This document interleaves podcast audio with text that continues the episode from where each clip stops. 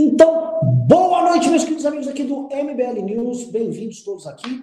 Programa hoje que nós vamos tratar. O programa hoje é cremoso, tá? Então, se você tá falando, ah, eu vou assistir o MBL News hoje e tal, quero entender o que tá acontecendo, eu vou explicar para vocês que algumas movimentações de bastidores voltaram a acender o medo no, no presidente Bolsonaro. Eu já não faço news desde quinta-feira, tá? Então, tem muita coisa para falar. E você vai falar, pô, o Renan não tá mais vindo no News. Eu vi ontem uma audiência deplorável no News de ontem 700 pessoas. Deplorável, vocês nos abandonaram, vocês largaram o MBL a própria sorte. Tudo bem. O, o café tá com mais audiência, hein? É, eu tô vendo. Café de manhã. Mais audiência do que o MBL News Night, mesmo noturno aqui. Mas é o seguinte, vocês não gostam da gente? Tudo bem. Tá? Tô nem ligando, tá? Tô nem ligando. Mas o, o ponto é o seguinte, pessoal. Por que esse programa é fundamental? E eu vou debater aqui com o Russo muitos pontos que são centrais para o futuro do Brasil, tá? Quais pontos são esses? Veja, neste instante está rolando uma gigantesca movimentação, não está passando por você que está nos assistindo. Porque, em geral, o público que nos assiste é, é um público mais de classe média. Está rolando uma quase revolução em rede social pela manutenção do auxílio emergencial na casa dos 600 reais. Essa campanha foi liderada pelo deputado federal André Janones. E quem não sabe, André Janones é um dos maiores oportunistas de redes sociais do Brasil tá? Ele é um dos líderes da Revolução Caminhoneira, é do Avante tal. Ele não é nem de direita nem de esquerda. Ele é do que der like, que der crescimento. E ele percebeu, tá aqui! Vou ganhar views, vou ganhar votos, vou ganhar seguidores, vou ganhar apoio, sendo o cara que quer manter o auxílio em 600 reais. Sendo que ele disse, ó, 600 reais é o mínimo que o brasileiro tem que receber ali de auxílio, é o mínimo. E ele, é, dentro dessa lógica ali, ele... Ah, ah, começou a ativar as pessoas e organizou uma campanha e começou as pessoas nas redes sociais a falar de verdade em, em manter o auxílio de 600 reais, e isso é direito do povo, o povo tem que ter e tal, e começaram a pressionar o Jair Bolsonaro. Bolsonaro, sob pressão hoje, avisou que vai estender o auxílio por mais quatro meses na casa dos 300 reais.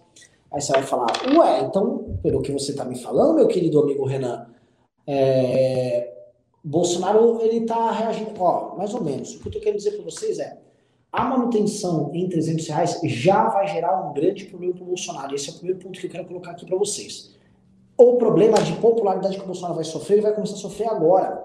Porque quem dá com uma mão não consegue tirar com a outra achando que a pessoa vai achar aquilo natural. Não vai achar aquilo natural e o Bolsonaro está com um problema enorme para lidar aqui.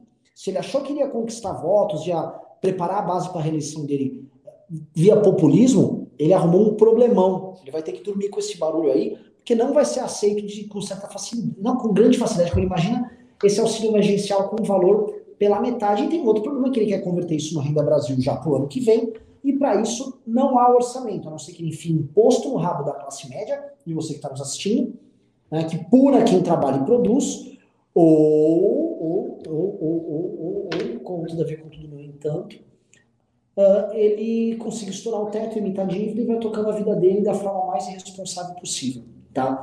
Isso pode dar seja um impeachment, e impeachment pode acontecer caso ele esteja com popularidade baixa, e ele perdendo esse auxílio de 600 reais, ele pode estar com a popularidade baixa. Então, climas estranhos no ar no universo bolsonariano. Então, eu vou passar a bola aqui para Russo Nel, o Neo Illuminati, né? Um cara jovial, bacana, Illuminati, russo. E aí? Hum, manda lá. Como está esse game? Quero saber assim, você está vendo esse game, sua cobertura hoje no site da BR News foi nessa linha. O que você tem a dizer sobre essa, esse possível derretimento do bolsonarismo? Bom, acompanhando hoje, a gente já tem mais um fato aí que foi incrementado, né, que está até na pauta, que a gente vai falar depois, que é o, o PIB.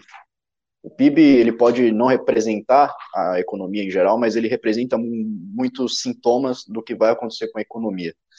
E é o que eu estou dizendo há um certo tempo já no café. Nós temos uma economia que ela é 75%, 75,8% baseada em setor serviço. Né? Fora isso, o que, que sustenta a economia brasileira? É agronegócio, é exportação, exportação de soja que aumentou para a China, é toda essa movimentação. Né? O, o problema é justamente esse. O Brasil ele aposta em algum, alguns cavalos, aposta em alguns, alguns carros e, e vai perdendo indústria, vai perdendo outros meios de movimentar a economia. E isso acontece quando o, o mundo inteiro está entrando numa crise, o mundo inteiro está tá fechando as portas, né? A China ela manteve o, o negócio dela com o Brasil, porque é importante, mas a China está tentando se livrar do Brasil faz muito tempo, das dependências do, do, das relações internacionais. E quando a gente vê todo esse mercado se fechando, o PIB caindo e tudo mais, nós sabemos que a situação do Bolsonaro, para ele fazer todo esse programa é, de políticas populistas, de políticas subsidiárias, que tem a, a, intenção de substituir o, lulismo e o petismo no Nordeste, ele não tem base econômica para fazer isso. Né? E é exatamente o que os caras como o André Janones, que envergonha né, ser de Minas Gerais, ele, ele não percebe isso também, ou ele percebe ele está cagando e está só fazendo isso para ter é, um apoio popular, para ter é, mais votos e conseguir é, angariar um outro cargo. Então, dentro da, da, do aspecto econômico agora, nós sabemos que é completamente inviável isso de acontecer, e é exatamente a classe média, exatamente a galera do Twitter que está pedindo para manter esse auxílio emergencial, é a galera que vai pagar esse auxílio emergencial, porque é o que o Guedes estava dizendo, vai tirar da bônus salarial, vai tirar também das deduções de imposto de renda. Então, no final das contas, é, a galera vai fazendo isso. Como você disse, ele tem a opção de furar o teto, furar o teto. Em todos os cenários possíveis, eu vejo que o Bolsonaro está dentro de, um, de uma estrada em que ele vai perder, consequentemente, sua popularidade. Né? Ou ele vai pelo caminho de furar o teto e vai é, arrebentar a economia brasileira e, por isso, doendo no bolso do brasileiro, ele vai estar tá, tá perdendo popularidade, ou ele também vai tirar da classe média, que também vai fazer ele perder popularidade. Então, no, nos vários cenários possíveis que a gente pode analisar da economia, do futuro do Brasil, o Bolsonaro não se sai muito bem deles, né? Ele pode se manter muito tempo agora com as narrativas, né? Agora mesmo, falando do PIB, ele pode dizer que avisou sobre a economia, mas isso não se sustenta por muito tempo. Quando doer no bolso, o Bolsonaro ele vai, ele vai consequentemente, perder popularidade. Isso aqui é um ponto fundamental, pessoal. E a gente vai tratar de vários sintomas de um problema que, de certa forma, o governo Bolsonaro está mascarando. Tá? A gente tem três grandes problemas nacionais que eles estão chegando num certo clímax. Um é o problema fiscal barra populista do senhor Jair Bolsonaro, partindo com tudo para estourar teto e para tentar investir em obras no ano que vem sabendo que com a crise econômica que está tá se aproximando e sabendo também que ele conseguiu angariar um público novo baseado na compra, compra pura do voto, vamos falar ele está comprando popularidade, ele vai ter que se decidir para onde ele vai. Dois, o senhor Jair Bolsonaro, é, na questão da pandemia, que ele é um fracasso, que ele se queimou muito com as classes médias também, atuando dessa forma na pandemia, ele vai vir agora começar a campanha anti-vacina, tá? Até botei o título aí, porque a SECOM hoje se posicionou, dizendo, ah, você é livre para não se vacinar, né? Ninguém nasceu ontem, pessoal. Vamos, a gente vai abordar isso mais tarde. E três, que é a parte mais grave, que é a parte que eu gostaria de conversar muito com vocês hoje, tá? Muito! E hoje quem tá ao vivo, tá? Já vai avisando galera. Isso aqui é fundamental. É a criação e a operacionalização de um Estado policial bolsonarista. Está sendo montado e gestado um Estado policial do Bolsonaro num nível, numa velocidade, numa intensidade que eu nunca vi. E as pessoas não estão denunciando isso. É igual quando denunciou o acordão do Bolsonaro para destruir a Lava Jato lá no passado. A gente denunciou ano passado, está sendo gestado um maldito acordão. Já denunciamos, muita gente, é, depois todo mundo se falou. Hoje todo mundo só quer falar disso. Eu fico até, ó, parabéns, né? Vocês estão um ano atrasado, agora todo mundo quer falar do acordão. Ah, salve o Dallagnol. Pô, mas né? quando a gente denunciou, o Dallagnol não estava preocupado em denunciar, o Moro era ministro. Gosto deles, mas veja só, Agora eu estou denunciando de novo. Podem escrever. Está rolando um estado policial do Bolsonaro. O que está acontecendo no Rio de Janeiro é uma das coisas mais graves da história da, da, da, da República Brasileira, principalmente pós-88. É o caso mais grave pós-88, disparado, tá? Porque é o Jair Bolsonaro se apropriando de uma parte da Operação Lava Jato e se apropriando de certos métodos também para afastar um governador que é adversário político dele, que ele considera traidor, que ele devota a pecha de traidor para esse cara, de olho em nomear o próximo procurador-geral do Estado para salvar o filho dele, que é um ladrão vagabundo de merda, de uma prisão que, sabendo, aí, somando um mais um igual a dois, é uma prisão talvez certa em algum momento, especialmente lá da turma da entourage.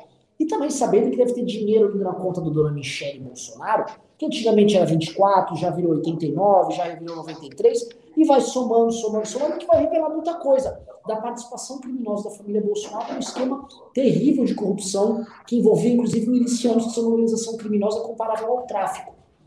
Tá? Está rolando isso, esses três problemas. Um envolvendo a pandemia, a questão da vacina. Outro envolvendo a questão fiscal, estourar o teto e tentativa de compra de votos. E outro envolvendo a instalação de um, de um Estado policial bolsonarista que extra, extrapole muito, pessoal, a questão da Lava Jato, e que o Bolsonaro está fazendo desmonte da Lava Jato, essa questão da AGU e tal. Isso extrapola e não extrapola pouco. Isso extrapola pra caramba, pra chuchu. Tá? Porque extrapola porque ele montou um aparato de perseguição de adversários políticos. Coisa que nem o PT foi capaz de fazer, que já está acontecendo. Eu não posso falar tanto sobre isso, se vocês reduzirem em um mais um, eu não posso contar todos os casos que fazem parte dessa sequência histórica. Né? Mas é perigosíssimo o que está acontecendo, é assustador. E só de eu não poder falar sobre isso, já você pode aprender que nós vivemos tempos estranhos. Muito estranhos, tempos perigosíssimos, pessoal. Tempos perigosíssimos. E eu sei que tem muita gente, até aqui nos comentários, insatisfeita com o MBL, chateada com o MBL, porque estão impacientes, eventualmente querendo ação rápida. Não há ação rápida. Não haverá ação rápida. E esse é o problema que eu vou passar a bola para você, o, Russo.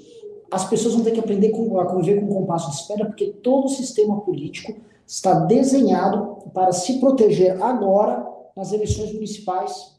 O sistema político inteiro. Ninguém quer briga com nada. Quer todo mundo fingir que está tudo normal para eleger vereador e prefeito aí pelo interior do Brasil.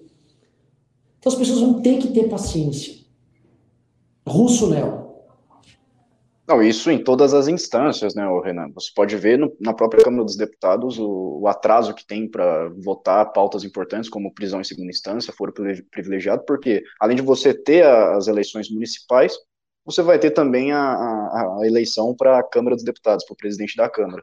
Então, é, é, vai atrasando projetos que são fundamentais para o combate à corrupção, que nós defendemos aqui e que muita gente também não vê. Mas eu achei interessante você citar 88, porque a Constituição brasileira ela foi feita de uma forma para evitar alguns abusos políticos, evitar que retornasse os abusos é, ocorridos na, no regime militar, e no final das contas só serviu para blindar é, político corrupto. No final das contas, é, deu foro privilegiado, deu é, imunidade, imunidade, parlamentar e, e acabou engessando o sistema para dar uma certa impunidade para os políticos. Só que todo esse sistema que foi criado em 88 para evitar um estado policial, evitar um regime militar ou alguma coisa do tipo, é, foi facilmente destruído, né? Foi facilmente destruído. O Bolsonaro aceitou perder toda a sua popularidade que ele poderia perder ao abrir mão do Sérgio Moro, ao falar que realmente interferiu na Polícia Federal e depois ir no Diário Oficial e fazer 16 páginas de trocas de superintendências da Polícia Federal, né? Trocando é, é, os representantes em várias, acho que se não me engano, 26 superintendentes, quase todos os estados, exceto São Paulo, né? E você vê em outras instâncias também, no, na, na, Polícia Civil e Militar, principalmente, Bolsonaro com muitos contatos, com muito apoio ali, que é, eu acho que, se, se não me engano, foi o Gilmar Mendes que falou, né, mas é, tem que levar em consideração, ele fala que é possível que, se houver um golpe, né, se houver uma ruptura institucional, o maior apoio do Bolsonaro pode vir por parte da, da Polícia Civil, por parte da Polícia Militar, do que do Exército, por exemplo, por, por parte de formação de milícias. Né? A gente teve casos aí do, do Bolsonaro, de um cara que não era do, do Exército, assinar uma portaria para produzir mais armas, para vender mais armas. Então, é, pode não depender do Exército, pode não depender da Polícia Federal, né, que ele trocou as, as, superintendências lá, mas o Bolsonaro ele tem essa, essa questão do fanatismo, a formação de milícias, que pode sim é, auxiliar numa, numa criação de um Estado policial que vai simplesmente ignorar a, a Constituição de 88, a Carta de Ulisses Guimarães, e vai é, ir para cima dos adversários políticos do Bolsonaro. Né? É, novamente, eu coloco isso aqui, né? E eu me sinto já voltando para o ano passado, quando tu fala, ah, MBL não sei o quê, MBL não sei o quê. Porque a época a gente estava falando que as pessoas não queriam ouvir. E a gente está falando novamente com pessoas que não, não querem ouvir. Estamos vivendo, estamos às vésperas de um estado policial, estamos vivendo tempos muito estranhos, meus amigos. Tá? É muito preocupante o que está acontecendo. Muito, muito, muito, muito, muito, muito. Tá? Eu acho, honestamente, que uh, os próximos dias vão ser definidores do que a gente vai, a gente vai porque olha só, o Bolsonaro, ele, ele não vai ter como propor essa renda Brasil, agora está propondo, ele jogou agora uma reforma administrativa no ar, se não for proposto também a saída, a saída, a saída para bancar essa história. E o mercado está começando a ficar impaciente, porque é muito blá blá blá, Paulo Guedes vem com isso, Paulo Guedes, não está tendo resposta efetiva, a gente está vivendo um blá blá blá intenso. Né? Eu vou perguntar Mas, aqui para galera. Ô, Renan, só falar o seguinte, eu acho que o, o, mercado, a nossa elite financeira, como o Rubens Ripcuro diz, né, as elites brasileiras são burras, porque o Paulo Guedes, o Bolsonaro joga essa de reforma administrativa e a bolsa está subindo. Né? Continua acontecendo isso, os caras vão caindo no papinho. O, Paulo Guedes fala que não vai ter, que não vai ter aumento de carga tributária, que possivelmente vai abaixar com a reforma. Aí a, a Vanessa Canado vai lá e desmente e fala não, vai ficar a mesma coisa. E se um fala que, que vai ficar abaixo e o outro fala que vai ficar a mesma coisa, a gente sabe que vai subir. Né? E aí o, o, Paulo Guedes ele vai e fala que o, os impostos sobre transação da nova CPMF vão ser sobre, sobre transações digitais. O que é mentira também, que a própria Canado desmentiu também, porque vão ser impostos sobre todas as transações. Então eu, eu, eu vejo que uma parte do mercado já se, se desvinculou do bolsonarismo, do guedismo, mas, porra, cara, tem uma, uma corja ali meio burra, né, que continua acreditando nisso. Eu não sei se é burro, Russo, ou se é mal intencionado, porque o, o burro é, é, o, o pequeno, o peixinho que eles dizem, aquele cara de classe média que entrou na bolsa, tá investindo, ah, o Paulo Guedes é herói e tal. Esse cara é um otário, né? Esse hum. cara é o cara que os caras não vão levar a erro. Os grandes, tem ideia, os grandes todos sabem o que tá rolando. Os grandes têm informação privilegiada, os grandes estão atuando. E os grandes vão tentar tirar vantagem da situação. O que você que está nos assistindo precisa entender é essa crise é um baita processo de desigualdade e concentração de renda. E renda está sendo concentrada na mão de gente que tem muito dinheiro. Quem tem muito dinheiro, as empresas grandes, os bancos, os fundos, esses caras estão concentrando. E o pequeno e o médio estão fechando a empresa. Então, a, a, a crise está concentrada. Então, assim, quem é grande, esses caras de mercado, esses caras estão dando jeito de sobreviver. Por isso que a bolsa sobe e se descola do mundo real. No dia que a gente teve o menor PIB da história, a gente, a bolsa sobe. É, tipo, não viver. A bolsa não tem nada a ver com, com nada. A bolsa não é uma representação é, do mundo real. Uma vez eu, eu vi e mexe assim, eu sempre, é, a gente sempre fica desconfiado dessa, dessa conversa aí da mole. E aí sempre vem gente de mercado e, não, Renan, você tem que entender que a bolsa representa. Não entra nada. Tá totalmente descolado do mundo real. Aí fica bolsominions, aí vira e mexe, eu, eu, eu, entro no Instagram, tem os bolsominions. Golaço! Bolsa supera tantos pontos. Lógico que o Bolsonaro vai falar isso. Lógico, o Bolsonaro quer ficar vendendo essas ilusões. A bolsa é mais um índice gerador de ilusão para as pessoas. O que interessa é, tá fechando negócio pra caramba, fechando é encerrar, fechando porta. As pessoas não estão arrumando emprego. O quem produz e trabalha está se ferrando. E quem é improdutivo em casa está ficando com um bônus de 600 reais e está querendo manter esse bônus de 600 reais e pressionando o Bolsonaro. O Bolsonaro está falando como é que eu mantenho isso de algum jeito. Enquanto isso, olha só a narrativa. Que eu estou narrando aqui, gente, é o inferno. O que eu estou narrando é uma proto-União Soviética. Porque russo, olha só. Me corrija. Que regime é o regime onde os improdutivos são bancados pelo Estado, quem produz e trabalha é penalizado e tratado como traidor, é, o Estado monta um aparato policial para perseguir os seus adversários políticos. Que tipo de Estado é esse? Eu só queria saber. Não é o. Cara... Tu a União Soviética, a Cuba. O Bolsonaro tem uma versão soft e adaptada à nossa história aqui, ao nosso regime democrático, de um regime dessa ordem, dessa linha. Não, exatamente. O, o, o bolsonarismo é, é, complexo porque ele pode parecer com muita coisa. Ele pode, ele pode parecer com o regime venezuelano do Maduro, ele pode parecer com o que Hugo Chávez fez, ele pode parecer com o que Vargas fez aqui no Brasil, que eu acho que é uma coisa muito semelhante também. Mas é, é, eu já vi tanta comparação, cara, que é Não tem como, porque o, o bolsonarismo ele é, ele é, indefinível, não tem uma ideologia, não tem uma, uma base, né? Tem como você comparar ele com a Dilma, com, com o manicômio fiscal que foi naquele governo, você tem como comparar com o lulismo, a ascensão do Lula, se, se colocando como o, o antissistema e depois se tornando o próprio sistema. Você pode colocar como Getúlio Vargas, que foi ali tentando se intitular o pai dos pobres e investindo na, na propaganda, investindo em, em, veículos governistas com o Banco do Brasil, uma coisa muito semelhante que, acontece hoje, né, nos sites aí, que eu não, não vou citar o nome, mas é, dá para você comparar com muitos, muitos, muitos governos, muitos líderes, porque é uma anomalia, é uma metamorfose, o bolsonarismo ele está sempre mudando, ele está sempre é, abandonando as próprias pautas, como você disse aí, que ele está comprando votos agora e comprando votos de acordo com ele mesmo, porque o Bolsonaro ia dar palestra em, em curso de direito e falava que o, o, voto do idiota é comprado com Bolsa Família. Então ele está fazendo a mesma coisa agora, né? Ele se elege pregando é, uma antipolítica, digamos assim, e hoje ele dá cargo para o Centrão. Né? Ele se elege com, com seis lições de Mises na mão e agora ele quer o plano pró-Brasil.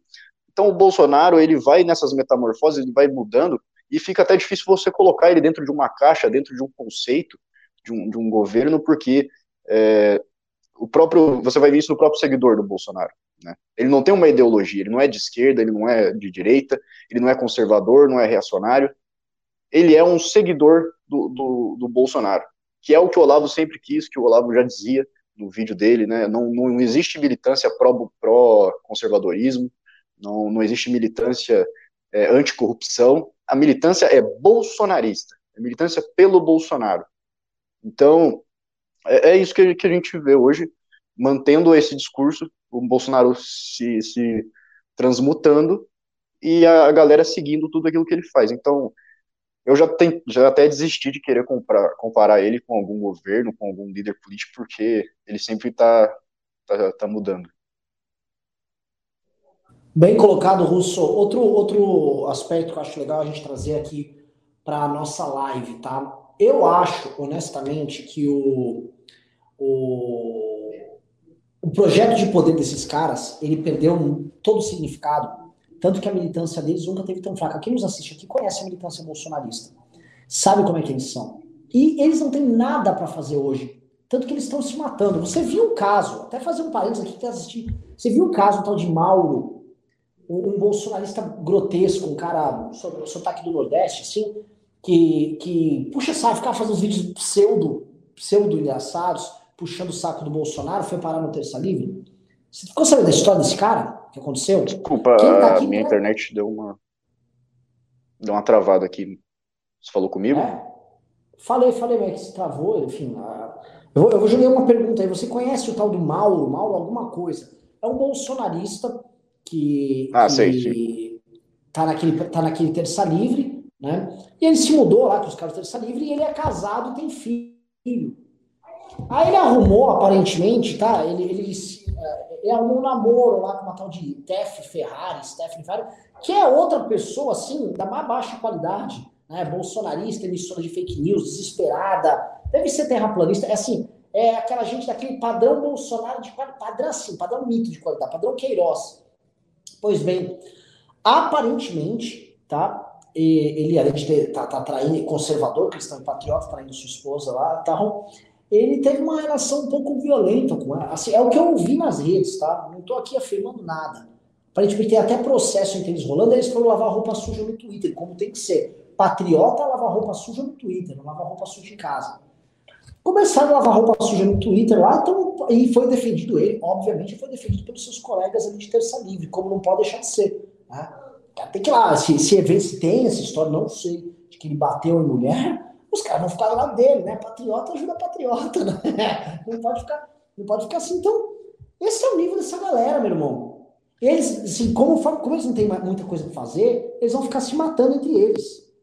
Tá? E aí estamos falando aqui, o Alan e ela estão tretando no Twitter.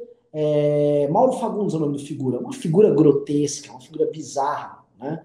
Agora... Ele, ele, ele, ele parece aquele, aquele, aquele personagem do Chespirito, que era um bandido, né? Não sei se você lembra Sim. que ele usava uma boininha, assim, é muito parecido. É foda, foda, foda, foda. Então a gente tá Parece que ela tem vídeos, uma... né? Sim, sim, sim, sim. E é uma situação muito, muito bizarra. Eu acho que a gente tem que começar a ficar de olho no que está rolando, porque ah, nos próximos dias, nos próximos.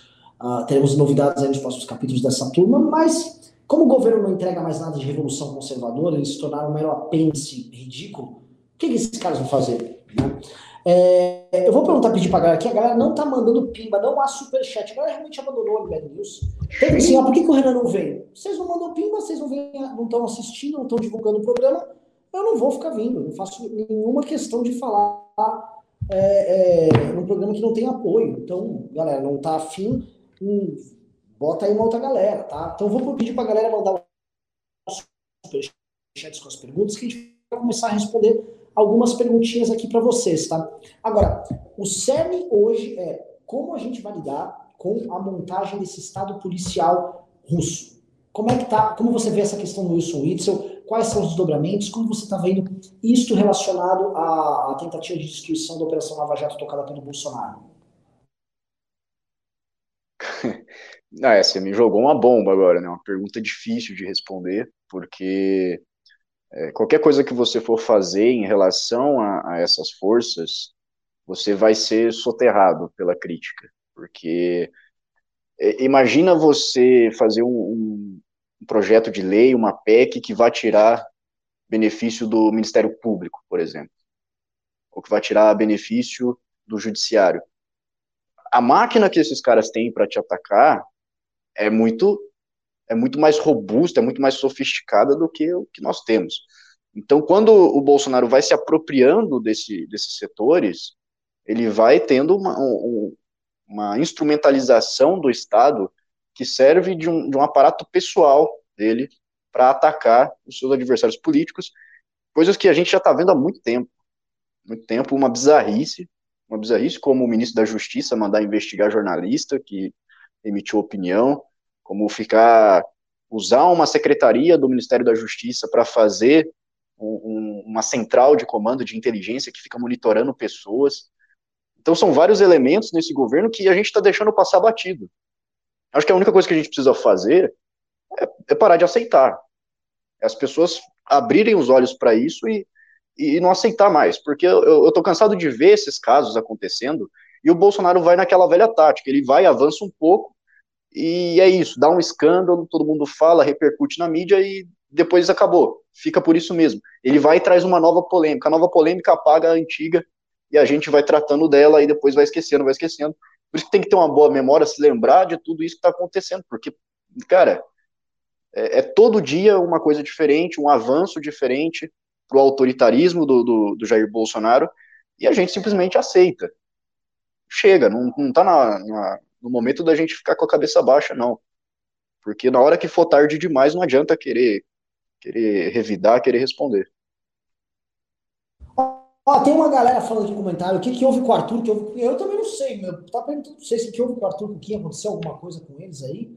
É, porque eu também não sei. Agora, eu tô preocupado, e quem tá nos comentários, preste atenção, tá? Muita gente veio cobrar nesse sentido de, ah, o DL, a Lava Jato tal. Eu falei, gente, a, o problema com a Lava Jato é mais um sintoma de um problema maior. E qual o problema maior? O Bolsonaro, entendam isso que eu vou falar aqui, o Bolsonaro, quando ganhou a eleição, isso em 2018, ele já sabia do problema que ele tinha com o Queiroz. Mas mesmo assim, ele trouxe humor e ele imaginava, com os seus artigos, uma ideia lógica que ele poderia, através da máquina do Estado, criar uma espécie de uma lava-jato é, para-governamental para atacar seus adversários. Eles falavam isso, vamos prender o Maia, vamos prender isso, vamos prender. Isso 2018 para 2019. A turma deles achava que eles podiam colocar um aparato do governo federal para destruir adversários políticos. Era a lógica política que eles queriam montar. Quando o Flavinho começou a ser pego e pego feio ali naquela questão do, do Queiroz, aí eles ficaram meio abalados, houve um acordão na primeira metade do ano passado, e esses caras tiveram que repensar um pouco como eles iriam atuar. Se tornaram reféns do dito centrão, do centrão mesmo. E o, o tempo passou no ano passado, foi saindo as usas com o Sérgio Moro. Ele montou um aparato paralelo de ataque e investigação dos seus adversários, a BIM paralela dele, que foi descrito depois ali naquelas reuniões que vazaram. E o que hoje a gente tem, que eu acho que é, importante, é, então, logo ele tirou o Moro, ele começou a usar as nomeações dele na Polícia Federal, no Ministério da Justiça, para tornar aí o aparato de investigação do Estado brasileiro uma ferramenta política dele. Algo que é, a gente orientava, o Bolsonaro é democrático, o Bolsonaro é golpista, o Bolsonaro é filho da puta, ele, quer, ele tá aqui para isso. A gente alertava e isso começou a acontecer. Ele vai se utilizar, e por isso que é muito complicado tratar disso, ele vai se utilizar por vezes de métodos que a própria Operação Lava Jato utilizou, inclusive de figuras que a Lava Jato trabalhou. O Bretas era da Lava Jato do Rio, bolsonarista, tá operando para Bolsonaro. Né? Tem um outro cara com o nome meio árabe que também tá lá com ele. Então o Bolsonaro, o que, que ele quer fazer? Oh, eu criei a, Bolso a Lava Jato do meu governo, a Lava Jato bolsonarista aqui com a PF. E aí ele vai lá e persegue os adversários políticos dele. Culpados ou inocentes, o que importa? O que importa é atacá-los, né? Portanto, o presidente da República usa a PF para atacar o adversário. E ele tá fazendo isso com uma volúpia, com uma cara de pau e com um espírito antidemocrático tão grande que a gente não viu, novamente, em nenhum momento nem do petismo. Isso é muito louco, isso é muito insano. Né? A gente está tentando trazer isso para as pessoas porque isso aqui é, vai virar um problemão. Nós vamos ter um problemaço político no Brasil, já está rolando agora, e as pessoas não estão dando a mínima. A gente fala, o governador do Rio, do Rio de Janeiro, o segundo estado mais, vamos dizer, com o maior PIB do Brasil, esse cara, ele foi afastado de uma decisão monocrática é, no STJ, de uma forma bizarra, sendo que o vice-governador, aliado do Bolsonaro, estava com o presidente da risada, dando risada, ah, ah, ah, ah. Vocês, estão, vocês não podem achar isso normal e não é defender o Witzel. O Witzel que se dane. Até porque o Witzel foi colocado lá pelos filhos do Bolsonaro. O Witzel era um aliado desses caras, parceiro político deles. O que está rolando aqui, que isso precisa ser denunciado e que isso tem que ficar claro para todo mundo, é que o senhor Jair Bolsonaro montou esse aparato dele e, independente de todas as brigas políticas, ele está agindo de forma impune. A esquerda, ela se aproveita das coisas para poder ficar surfando, então a gente pega aí o caso do governo do Rio, a esquerda inteira tinha que estar tá denunciando isso. Mas não, é o Witzel, né? É, o juiz de Ninguém gosta dele. Né? Não, lógico, ninguém, quem, quem vai ser defesa de ninguém? Até porque é um oportunista. Mas o problema não é o Witzel, o problema é o sistema político. E a galera não dá bola, velho. A galera não tá dando bola. O que tá me assustando nesse processo todo é o fato do brasileiro não tá dando bola. As pessoas estarem desengajadas, as pessoas estarem eventualmente se engajando em outras besteiras. E aí, beleza.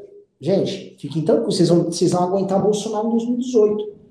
Eu prefiro ficar aqui avisando e dando uma de louco, ficar avisando, do que dormir em esplêndido com a galera. Mas é, é perceptível que as pessoas não estão querendo mais saber do que, tá, do que, tá, do que importa. Muitas estão tocando a vida delas, né? Porque o Bolsonaro quer que elas carreguem o piano, né? Para ele poder dar, dar a renda Brasil para os outros. Mas, Russo, tá foda, cara. Tá foda. É... Mas. Manda. Isso que, isso que tu tá falando faz tanto sentido, essa tese que você trouxe, que corrobora com o que o Andreasa sempre diz, né? Tem método. Tem um método ali e aqui a gente pode ver o seguinte: o método é os caras pegarem uma figura pública, que pode ser um adversário político, e destruírem a imagem dessa pessoa. Destruírem completamente. Até o ponto que ninguém mais vai se importar com, com isso. Né? É óbvio que vai ter a base de apoiadores ali e tudo mais, mas esse adversário político ele fica rechaçado, ele perde apoio, ele fica atacado. E aí, né, vem a segunda parte do plano, que seria esse estado policial que ele pode atacar diretamente o seu adversário político e não vai ter uma, uma defesa do cara, não vai ter um, um, uma mobilização para defender o cara porque ele já foi destruído, a imagem dele já foi já foi rechaçada, né? E para não, não, não falar que a gente está defendendo o Itzel aqui, o Kim passou um projeto hoje, né? Ele conseguiu, junto com a Adriana Ventura do Novo, passar um projeto que dobra a, a punição para cara que, que cometer corrupção no, no meio da pandemia, né? Que se aproveitar de uma pandemia, de uma calamidade, para fazer é, compra sem licitação ali, para desviar dinheiro público, esse cara vai ter a, a pena dobrada, né? Por causa de um, de um, de um projeto do Kim. Então, como assim a gente quer defender o Whitson se a gente está passando um projeto desse, né? Então, fica evidente que é, nós, nós estamos, de fato, no, numa situação perigosíssima, como você colocou aí, porque é, vira uma máquina, vira uma, uma, uma estrutura que ela pega uma, uma, um alvo e passa em cima desse alvo com, com, todas as etapas, vai desmoralizando esse alvo até ele ser, é, de certa forma, inerte perante o bolsonarismo, né?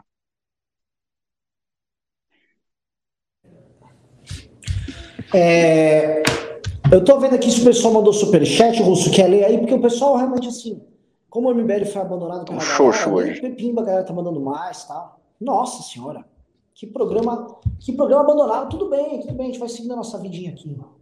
Vamos lá. Ah, eu queria avisar só um detalhe para quem tá assistindo, né? Que teve uma galera que tá falando que o MBL era a favor da corrupção. Eu não sei o que tava acontecendo, eu, eu não tava em São Paulo e tal. Porra, que que eu vou. Ah, o BL, nunca foi a favor da luta contra a corrupção, né? BL eu vi uma galera, uma galera assim, sem skin in the game, galera que nunca entregou piroca nenhuma no combate à própria corrupção no Brasil, né? Aí essa galera falando, é contra o combate à corrupção. Talvez porque eles querem, por exemplo, eventualmente, nada contra, assim, quem queira, que o MBL seja tipo um apêndice do Dallagnol, que não gosta, nunca gostou da gente. Só pra ficar claro, nunca foi. Bom, o sempre foi um cara de esquerda tal, mas tudo bem, a questão não é essa. E o MBL vai, o Kim passa esse projeto de lei, hoje, né, projeto de lei real, que vai alterar aqui é, essa questão penal no meio da no meio de uma pandemia.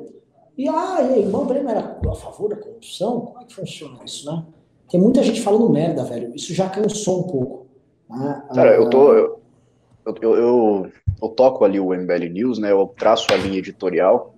Eu posso garantir que a gente ficou mais de, de uma semana quando estava tendo a treta do, do Aras com, com a Lava Jato lá de Curitiba, a gente mostrando ali os penduricalhos do, do Aras. Embora a gente tenha crítica, assim, à Lava Jato, o cara que vai ali na, na live do PT e fala o que falou, né, não, não pode passar pano para um cara desse. A gente foi lá, traçou a linha editorial e começou a criticar, sim, todas as vezes que a gente via ali uma, um atraso no combate à corrupção, Inclusive, a primeira manifestação que eu participei com o MBL foi pedindo a prisão em segunda instância. Né? A gente continua pedindo o fim do foro privilegiado, mesmo com, com, com essa, essa sacanagem que fizeram com a gente. A gente continua pedindo essas pautas. O Kim vai lá e passa um projeto importantíssimo como esse. E a galera, ah, vocês não estão apoiando a Lava Jato, então vocês são pró-corrupção aí é, é, é de, de moer o fígado, né, cara? É de desanimar qualquer um. É, é, é mas é, é esse desânimo geral que as pessoas porque as pessoas só querem, enfim, é, eventualmente muita gente quer ter um líder para seguir de forma cega. Ei, vamos, me leve até o precipício, me leve até o destino final, chegarei ao paraíso com você. E, cara, a vida não é fácil, né? Enfim, uh, outro ponto que acho que é legal a gente traçar aqui nesse programa de hoje, o, o Russo, é como está a repercussão tá, uh, dessa alteração do, do auxílio para 300 reais. Eu vi que o Unix Horizonte falou que oh, o povo vai ter mais um colchãozinho aí de 300 até o fim do ano. Como você vê a repercussão disso? Como você vê uh, o efeito disso perante os seguidores bolsonaristas? Eu já vi gente aqui no chat já falando, ah, o Bolsonaro nos traiu, o Bolsonaro tirou nosso dinheiro. Como você acha que esta bomba vai cair aí para esse eleitorado? é, vai, vai cair no, no, mesmo sentido do que a gente estava esperando para o ano que vem. Porque o que, o que eu estava esperando para o ano que vem é, é, que não ia ter dinheiro e ele não ia conseguir manter o que ele estava prometendo. Ele ia conseguir, no máximo, fazer uns 270 ali com Renda Brasil para ter uma diferenciação mínima do, do Bolsa Família e para ele colocar o nome dele lá. Mas quando você está nessa situação econômica que a gente está hoje, que tem um, um, um, cenário completamente diferente do comum, né, em que a economia ela está toda atrapalhada, ela está toda em, em frangalhos, que a gente viu aí menos 9,7% de, de PIB, nós sabemos que a diminuição de 600 para 300 é, é muito grande para quem está necessitando disso para sobreviver. Né? E o Bolsonaro ele construiu toda essa aprovação que ele tem aí Só que é, é bom, é, vale sempre ressaltar que esses 37% de aprovação que ele tem aí só não é pior do que o, o Collor em, nos anos 90. Só não está pior do que o Collor. Então o Bolsonaro não está voando assim também, como ele está achando que está. Ele tem ali a sua popularidade que ele conseguiu ganhar agora, indo para a classe mais baixa, pra, indo para o Nordeste. Porém, entretanto, ele está também abaixo da média geral do, dos presidentes do Brasil. E quando você tem essa diminuição aí, a recepção não é nem um pouco agradável. A recepção do, do, da população que está agora apoiando o Bolsonaro não vai ser a mesma coisa, porque de 207, 210 para 300, é, para o cara que estava recebendo 600, é uma diferença pífia e o cara, ah, ele está mantendo a mesma coisa, não está ajudando mais a população pobre, porque querendo ou não, essa população ela está ciente que o, o, o, mundo não é o mesmo, o cenário está alterado, está muito mais difícil você sobreviver aqui no Brasil, e tem, tem nossa, tem, tem pessoas passando por, por uma, uma, um estágio de pobreza que não dá nem para mensurar. Vocês podem procurar no YouTube aí, Cisal, a galera que trabalha no CISAL, é um negócio que, que é até difícil de falar, porque é muito difícil, eles são pessoas extremamente pobres, que dependem sempre de um auxílio do Estado para conseguir sobreviver, para conseguir comer um arroz mal cozido, porque não tem nem fogão, ele faz em cima de uma, de uma fogueirinha ali. Então, essa galera, ela notou a diferença, ela notou que as coisas mudaram, e quando tem essa, essa mudança aí dos 600 para 300, eu acho que a recepção não vai ser das melhores e a gente pode ver uma mudança aí na aprovação do Bolsonaro.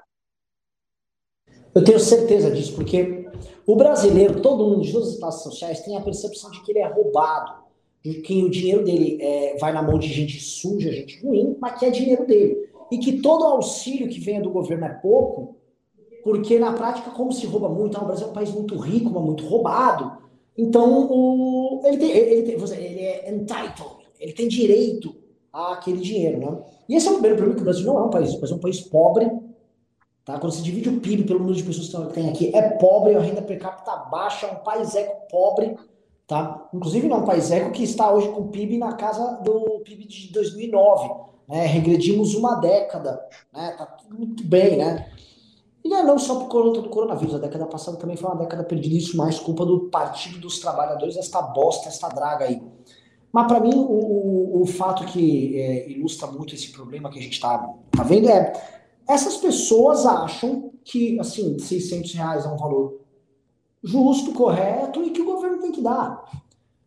E as pessoas não vão aceitar. Eu, eu volto a repetir, tem gente, tem famílias, eu conheci, fui conversar com muita gente, motoristas de Uber, vou te relatar, todo mundo vai contar ah, o pai, marido pegou, a mãe pegou, e tem um filho lá. O filho consegue mostrar que não mora na casa lá com eles, tome outro benefício. Você consegue pegar núcleos familiares tirando um pau e 800, às vezes dois pau e 400 com, com esse auxílio emergencial. Dinheiro injetado na veia naquele núcleo familiar. Teve gente que acreditou que esse auxílio era permanente e saiu Sim. contraindo dívida. Tem gente que contraiu dívida. Tem gente que usou o auxílio emergencial para reformar a casa para comprar cimento, tijolo, teve um boom de gastos com material de construção. Pô, eu vou puxar, vou, vou terminar aqui uma, uma laje que eu estava fazendo, eu vou fechar aqui um quarto que eu estava montando, vou usar esse auxílio para isso. Muita gente gastou em investimento. E lógico que boa parte da ideia do auxílio emergencial era tentar manter a economia girando artificialmente para a gente não ter um colapso social, para tão logo a pandemia passar, a vida voltar ao normal. O problema é que o Bolsonaro e é isso que não dá para não falar que o Bolsonaro é o culpado dessa merda toda. O Bolsonaro tratou o coronavírus como uma brincadeira, então nós não estamos saindo da pandemia. A pandemia ainda está presente, tem gente morrendo, estamos longe de ter passado por ela, e essa crise ela fica durando mais. Então a gente fica com o número de mortos alto, a, a crise econômica continua andando, a vida demora mais para voltar ao normal, o auxílio emergencial tem que ficar durando mais tempo. Então, isso, isso cobra para que a gente não se muda. Isso cobra dois preços. Um preço humanitário pelas vidas que a gente está perdendo, nosso casal é vergonha internacional, e outro preço é um preço mensurável em grana. Né? E aí, cara, o bicho uh, tá, o bicho tá pegando. Isso está muito ruim. E eu não vejo solução hoje uh, em curto prazo para resolver este drama. Tá? Ainda mais para o Bolsonaro, que eu, é, tem que se construir via populismo, e ele deu essa guinada tão grande. A guinada que o Bolsonaro deu, para quem está nos assistindo, tem que ficar claro. Quando ele viu que estava dando popularidade, ele ainda tinha dúvidas se se entregava totalmente para o Central. Ele viu, pô, estou ganhando popularidade com esse auxílio emergencial. O que, que eu faço aqui? Monto com o Centrão um projeto, vou com os milicos nessa linha do Pro Brasil para fazer obra e tal. Tem um governo aqui, surgiu, surgiu um governo aqui um governo tipo Lula. É, Lula, não, na verdade, final do segundo mandato do Lula e primeiro mandato da Dilma. É um padrão muito similar. Junta com o Centrão, Aliança a impunidade, vai ter corrupção nas obras, isso é inevitável. Ele está dando 3,3 bi em obras no Nordeste para o Centrão. Alguém acha que dar 3,3 bi em obras no Nordeste para o Centrão não vai ter desvio? Ou vocês acham que o pessoal do, do Centrão no Nordeste tem uma vocação de construir pontes, Construir. Não tem vocação nada, é para roubar, é para superfaturar essas obras. É obra que vai. Vocês vão dar daqui 10 anos, não vai estar entregue. Né? Então é uma situação é, bem, bem ruim. Olha, o, Naldo, o Thiago Cardoso mandou 20 reais disse: Antagonista está com um programa novo com o Felipe Moura Brasil que está entrando em conflito com o horário do News. Isso pode afetar a agência? Sim. Tá? O Vila e o, e o Antagonista não estão terminando a live, tá, a nossa está começando. A gente pode eventualmente mudar o programa para 7 e meia, se for o caso, tá? É... Vamos lá, ó, o Bruno Paliano mandou 6 reais e falou: brasileiro gosta de malandro. O que tem de compartilhamento de live de André Janones defendendo a manutenção do auxílio é osso. E o que ninguém liga. Gente, é isso. O André Janones é um malandro, ele entendeu, tá? Esse é um caso incrível. Ele tá explodindo. O maior político YouTube do Brasil é o André Janones. Defendendo a manutenção do auxílio. Lógico, ele tá falando, ele tá dando o que as pessoas querem ouvir mantenha o auxílio, tá fazendo uma campanha. Tá levando Fácil, né? Fácil. Agora o Kim, né? O Kim não vai pregar é, facilidade. É, as pessoas, é, não sei o quê. Mas é muito triste, gente. É assim, é, a desilusão com o Brasil era uma realidade. E a gente não está aqui para te oferecer ilusão. O MBL não vai oferecer ilusão alguma para vocês. O Russo é um cara, só para explicar, o Russo é um cara que vem de Minas, ele tem, faz parte de um projeto chamado Neo-Iluminismo. São jovens rapazes intelectuais, eles são intelectuais sodomitas, eles são todos uh, gays e muito inteligentes, acho super admirável, queria bater palma pro trabalho que vocês fazem. Né? É, e, porra, os meninos aí do, do Neo-Iluminismo, os times Neo-Iluminados, você vê, ele trabalha aqui em São Paulo e opera conosco, toca o site de notícias do MBL News, e, porra, a motivação dele é que ele é um cara intelectualmente honesto, né? Só que o Brasil não é um país de, de gente intelectualmente honesta. A gente já percebeu aqui no BL que a gente vai falar para cada vez menos gente. Porque a gente não vai iludi-los. Entendeu? Então aqui é um posto seguinte, que é um lugar onde você quer, você quer ouvir realidade, quer ouvir verdade nua e crua, quer sofrer com a gente, vem sofrer no nosso buraquinho aqui no MBL. Tá? Russo. Oi. Russo, meu amigo. Então a gente Oi. tá pegando aqui um cenário com o André Janones bombando, com a, com, com as pessoas loucas para manter seu auxílio emergencial, o presidente também, tá? Eu quero falar de Paulo Guedes. Tem notícias do nosso grande líder liberal? Ele tem, tem novidade? Ah, o Paulo Guedes conseguiu fazer alguma coisa ou ainda tá o Paulo Palestra? Ah, é. Ele se pronunciou sobre essa queda do PIB aí, né? Ele disse que o governo e o mercado já previam que isso ia acontecer. Eles já sabiam que o, o PIB do Brasil no segundo trimestre ia cair 9,7%. Só que na hora que eu vi que o Paulo Guedes falou isso, eu já me recordei na hora de uma entrevista que ele deu em 25 de junho, em que ele disse o seguinte sobre o, a pesquisa do Fundo Monetário Internacional. Não tem como prever essas coisas. Não tem como você. É maturidade de economista. Você vai aprendendo com o tempo que não tem como você é, saber o que, vai acontecer com a economia. Então, essas previsões, eu não acredito nessas previsões. Então, do, do cara que não acredita em previsão, ele parte para o cara que diz que já sabia que o PIB ia cair, né? É, é, um falastrão mesmo, é um cara que gosta de enganar as pessoas, é um cara, um cara que gosta de mentir, tá? A gente aqui é criticado por criticar o Paulo Guedes e é chamado de pseudo-liberal, de antiliberal, porque critica o cara que, ao, meu ver, eles entendem como o, o, o, arauto, né, o cara que é o, o, o grande liberal, o, cara que inventou o liberalismo no Brasil. Pô, esse cara tá mentindo pra gente há tanto tempo, há tanto tempo, eu acho que a gente acreditou no, no Paulo Guedes lá, tô falando por mim aqui, mas em, em 2018, quando ele ia na, na, na Globo News, a, a, gente acreditou e beleza, mas passou tanto tempo o cara mentindo uma vez, uma, é, uma vez atrás da outra, como que a gente continua acreditando ainda? Como que a gente continua é, olhando para o Paulo Guedes, vendo o cara que ia lá na, nas entrevistas e falava, não, porque a gente vai ter reforma tributária, vai ter venda de imóveis, vai ter um trilhão, não sei o que, não sei o que.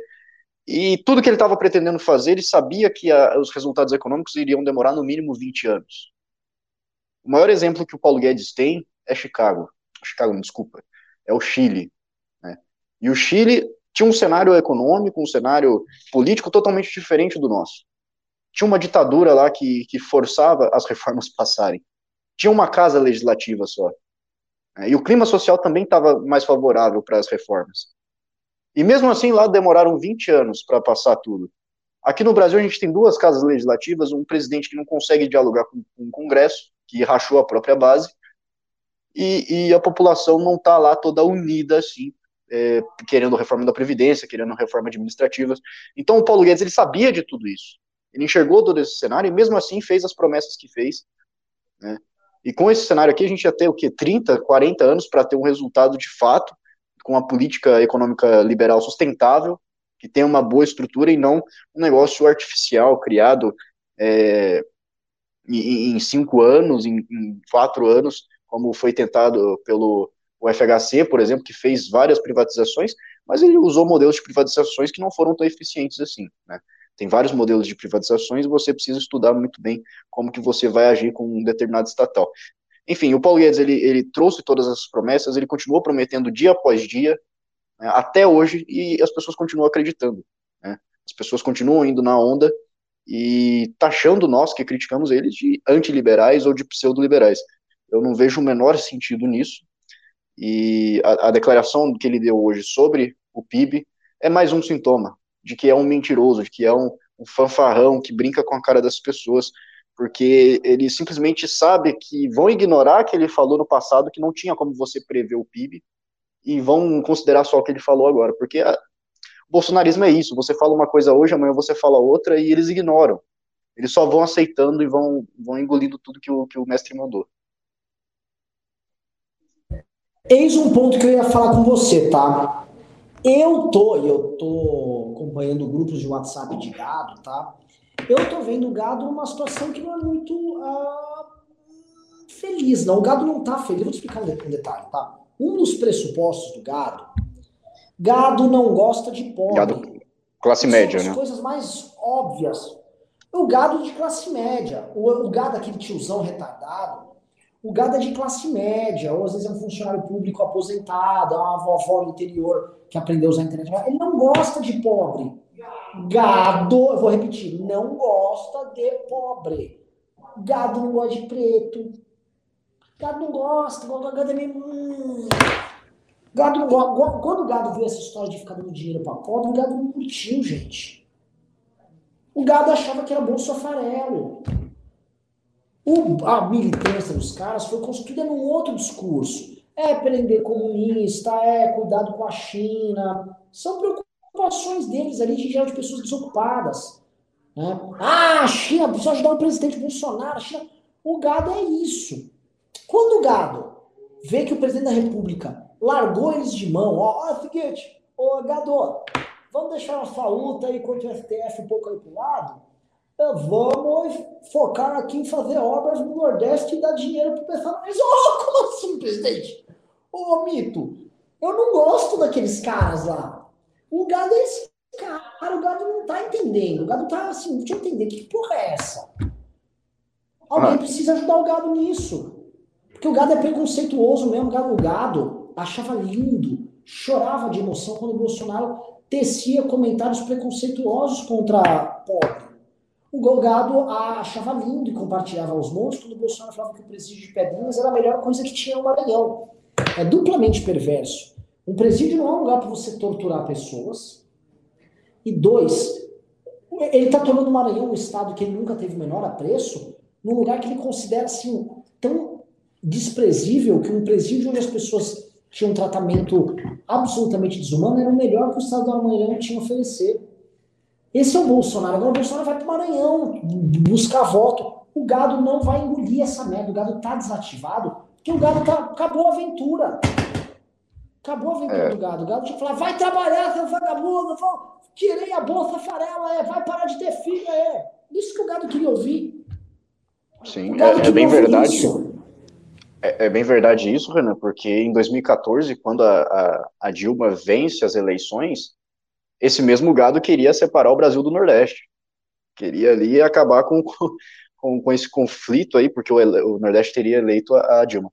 Mas agora pega num, num raciocínio que eu estava fazendo esses dias aqui, você que conhece muito bem todo esse processo, você deve saber melhor do que eu. Eu estava analisando a, as manifestações, imagens, documentários de 2013, que teve a revolta ali pelos 20 centavos e tudo mais, e eu vi muito jovem classe baixa, jovem classe baixa. Depois de 2014, revolta com a Copa. Inclusive eu participei disso, pichei muro da, da escola com o professor, é óbvio, nada ilegal, né, autorizado tudo lá, e, zoando a Dilma, colocando aero, um, um avião dentro de um estádio, fazendo umas coisas lá, zoando. Só que era o quê? Jovem classe baixa. Porque essa, a, as insatisfações que existiam ali em 2013, 2014, na minha opinião, não afetavam tão fortemente assim a classe média. E aí o, o impeachment da Dilma ele só realmente ganha força quando a classe média entra no jogo.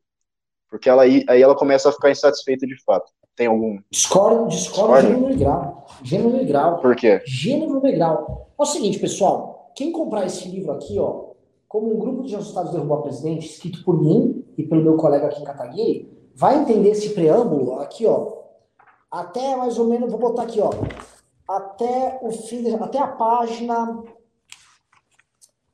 Hum, calma, até a página 92 aqui do livro, onde nós tratamos de eventos ocorridos entre 2013 e 2014, que foram as manifestações famosas de 2013 e 2014. Para quem está assistindo aqui, é uma live importante. Em 2013, eu reputo aquilo que aconteceu como a grande rebelião da classe média, ou o despertar da classe média.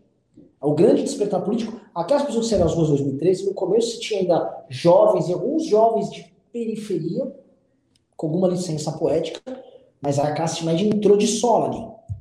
Ela converteu aquilo para um fenômeno depois antipetista, quando ela foi tomando consciência política de si. Há que se destacar a obra do Lavo de Carvalho, o trabalho dele, que ajudou a gerar consciência, há de se destacar as lideranças políticas na época, há de se destacar o trabalho do Instituto Liberal, do Instituto Mises, etc. E há de destacar a criação do Movimento Brasil Livre, que pega esse conjunto, opera num discurso político e entrega para essas classes médias uma expressão política direta e clara, focada na destruição do PT. Então, você já era classe média antes. É, é, 2013 foi profundamente classe média. Tá? E é só um negócio, pessoal, quer comprar o livro? Ou com, vai na Amazon, compra, tem no site do MBL, no, na loja.mbl.org.br, que você tem ele autografado por mim, pelo que eu até vou fazer o seguinte, já que o livro aqui, eu vou sortear, tá? Maior pimba acima de 100 reais vai levar o livro aqui. Tá? Boa. Mas é porque eu, eu, tive essa impressão, eu vi muita imagem assim, parecia muito jovem, jovem de classe baixa, tipo, revoltado com, com a situação, mas é, como eu isso... disse, você entende muito mais do que eu sobre esse, esse processo. Não, isso houve, isso houve, mas é, aquela massa que estava lá era muito de classe média, nas principais, nas principais cidades. E quando a coisa explodiu, ficou muito grande, era muito classe média. Hum, e virou sim. um passeio de classe média, tá? virou um negócio, depois foi virando até uma coisa assim, ela teve muitas fases, 2013 foi um processo muito louco, porque tinha gente de esquerda e direita na rua ao mesmo tempo. Às vezes quem era de esquerda se identificava como de esquerda e quem era de direita não sabia que era de direita. Né? É... Ó, tem um idiota aqui, um tal de Audib, que fica escrevendo Bolsonaro no chat. Cara, você me parece um cara com o mesmo nível intelectual do Bolsonaro. É... E me parece que isso é, uma... isso é muito bom para você, tá? Porque isso pode mostrar que você é burro, mas tempo que você vai chegar à presidência da República, tá? É, eu vou pedir para botar no ar, é o seguinte, vai, vai, vai lendo Pimba aí que eu vou botar no ar um vídeo fundamental para essa pauta que a gente está tratando. Pimba? Mas qual que parou aqui? Tem um monte de pimba. Sei lá, vai, vai começando do começo que a gente vai, vai chegando. Marisa Riga mandou 3.060 ienes, não falou nada.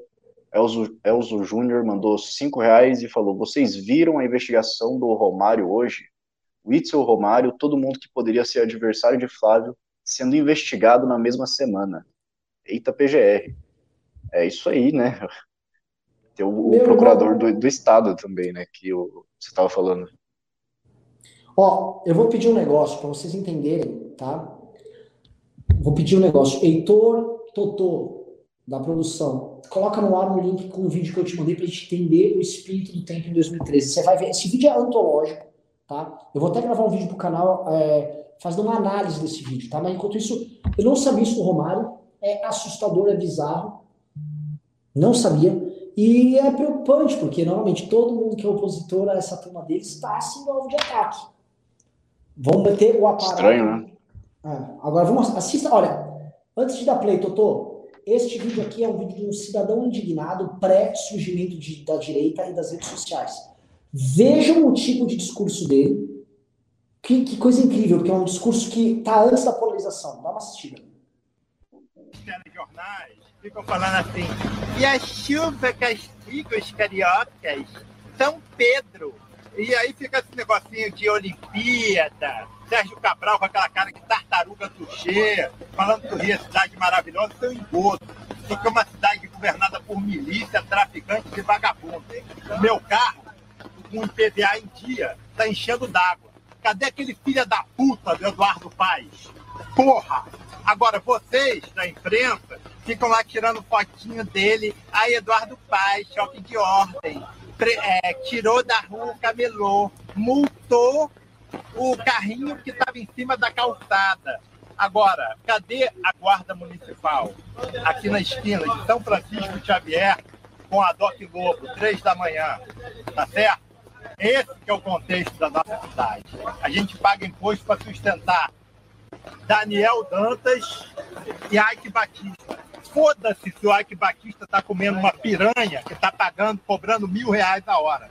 Foda-se se a Nicole está dando pro filho do Ike Batista. Foda-se se a Britney Spears está grávida de um cavalo. Eu quero saber quem é que vai pagar o prejuízo do meu carro. Tá? Então, assim, faça um documentário, amigo, faça um documentário lá com Michael Burro, não faça um documentário lá João Moreira Salles falando e eu gosto de você. Essa coisa fascista de dizer enganar a gente que a gente mora numa cidade maravilhosa. Essa aí é uma, uma falácia criada por aquela bicha enrustida do Tom Jobim, que cantava próximo da ditadura, cantando assim: Ipanema é tão legal, o meu pai é general. Então é isso aí, foda-se a Bolsa Nova, foda-se Sérgio Cabral, Tartaruga e foda-se Eduardo Paes. O cara tá revoltado, hein?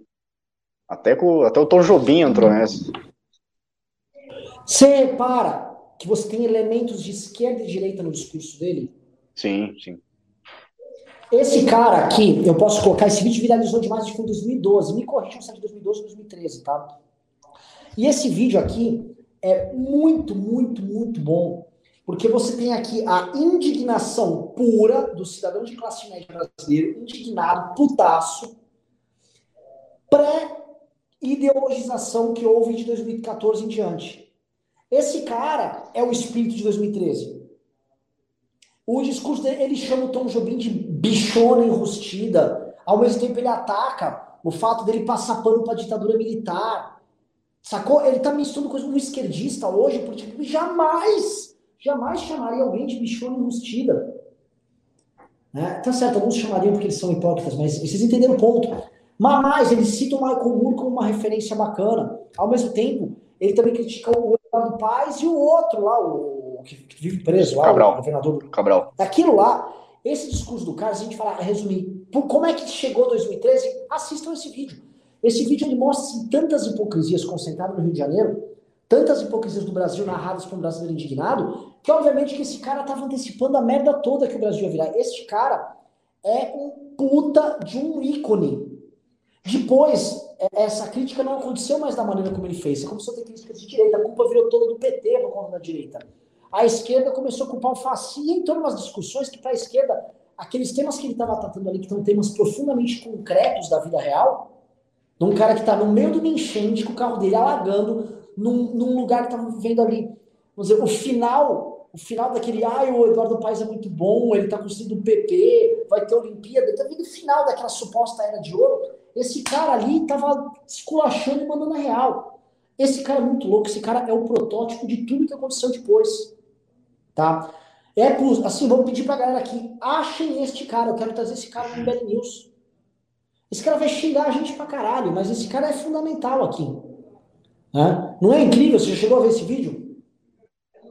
Não, esse vídeo não, não tinha visto, mas ele é muito interessante porque antes da, da polarização que você fala aí da, da, da esquerda e direita, o, o, Brasil não sabia o que era isso e hoje o Brasil não sabe o que é isso também.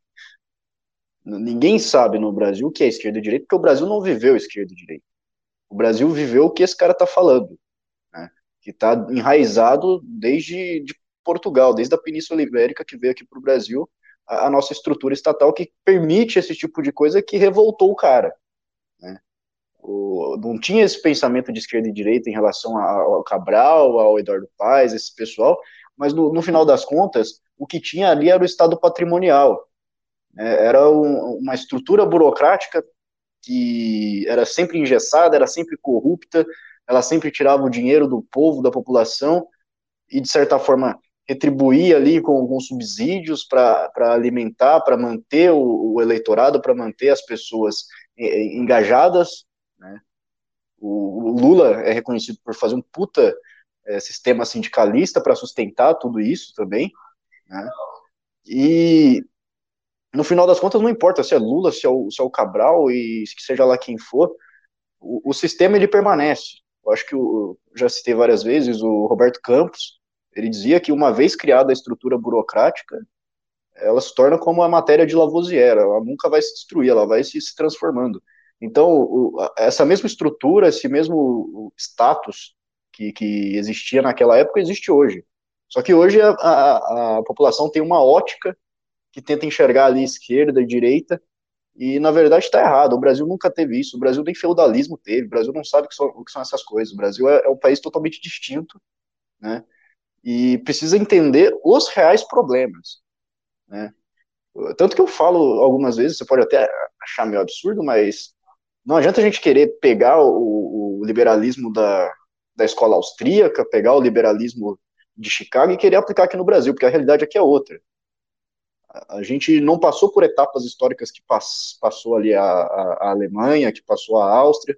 Então, a gente tem que, que, saber ler o Brasil, tem que saber ler quais são os reais problemas aqui, os, problemas estruturais e, e, lidar com eles. Tentar lutar e mudar eles. E para isso você não precisa de uma ideologia, você não precisa de um, de um pensamento, você precisa de, de princípios e saber se guiar, saber entender, ter uma visão holística para entender os reais problemas do Brasil. E esse cara aí estava completamente certo. Esse cara, com uma, uma intuição muito aguçada ali, ele conseguiu traduzir muita coisa do, do que são os problemas brasileiros.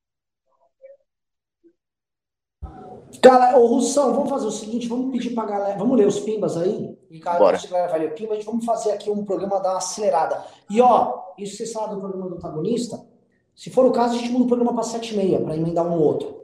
Podemos. Façam uma enquete, digite 1 se vocês acham que a gente tem que mudar para 7,5 ou digite 2 para manter o horário atual. Enquanto isso, o russo manda o pimba. João Pedro mandou dois reais, falou: mudem o PicPay para poder enviar mensagem, pô. Não sei se tem como fazer isso. Uh, um dia sem ódio é um dia em vão, mandou cinco reais, falou na boa. O Arthur entrou em uma polêmica completamente desnecessária. Eu moro no centro e concordo com ele, mas poderia ter falado aquilo de outra forma. Eu não sei se está sabendo, Renan, é o, é o negócio do padre lá, né? Eu tô a par. Assim, existe uma indústria da miséria operando lá no centro de São Paulo. O centro de São Paulo sempre vai ser um lugar que vai ser uma Cracolândia 2, enquanto o, pro, o problema não for abordado de uma maneira diferente. É uma indústria do morador de rua. Eu estudei no Largo São Francisco. Ah, o pessoal caga no Caga! Tem bosta na frente da faculdade de Direito da USP. Imagina tu, ah, eu vou passear aqui. Não vai, você vai trazer renda para lá? Não vai. O lugar à noite é ermo com um monte de morador de rua. Temos que tratar da questão do morador de rua de forma humanizada. Mas é o centro de cidade da maior capital do hemisfério sul, é uma puta de uma cidade, São Paulo é larga. Então, assim, o problema tem que ser tratado com a gravidade que ele tem. É, João Pedro mandou dois reais e falou muito boa aula do Katsumoto ontem na academia. Aí, você vai divulgar já ou não? Não vou, não é pra. A gente não entra na academia, a gente ainda vai fazer o lançamento do produto, está numa fase de teste, não vou falar nada disso. Tá. Mauro, eu não sei pronunciar o sobrenome dele aqui, porque é, eu acho que é Inti. Mauro Indy, cinco reais. É, parabéns pela aprovação do projeto anticorrupção. Vocês são incríveis. Vamos torcer por, por mais sucessos assim.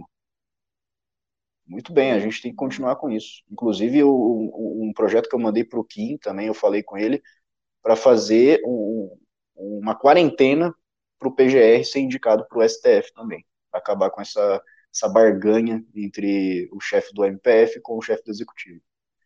Tiago Cardoso mandou 20 reais e falou: antagonista. Ah, tá, esse já foi.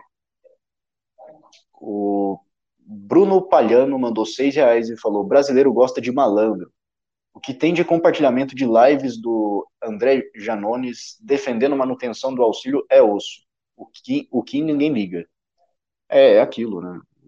O que o Renan estava falando, tem o neoiluminismo, tem o Insurgere, tem vários institutos, movimentos que realmente têm um, um, compromisso com a verdade, têm um compromisso com o bom senso ali e trazem um conteúdo muito mais difícil de você consumir e, obviamente, que não vai ter a mesma importância, porque a galera quer coisa rápida, quer coisa é, fácil.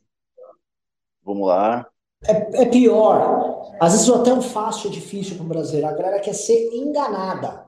O brasileiro fala, tem como me enganar aqui?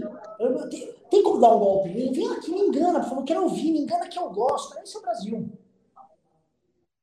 Tá, eu, o Arthur Todorov mandou oito reais e falou, Russo, segundo a corrente da filosofia contemporânea mais clássica, cadê o Merreiro? Ah, não sei onde está o Merreiro. Ele deve estar tá lá na, na, fumando o vapezinho dele, do, do Superman lá, que ele adora. É o, o Renieri Peterson mandou 4,99 dólares. Falou, boa noite, meninos. Quebra essa, quebra essa pra galera. Coloca o news um pouquinho mais tarde. Daí acaba o Felipe Moura e a gente vem para cá. É, parece que majoritariamente a galera tá querendo 7,5, né? Underlay Pastrello mandou 10 reais e falou: Oi, Renan. Tá sumido, hein, cara? Também tô com o saco cheio e tô fazendo um detox da política. Tinha tanta confiança e agora virou esse desgosto. O povo não desistiu, só tá dando um tempo pra cabeça.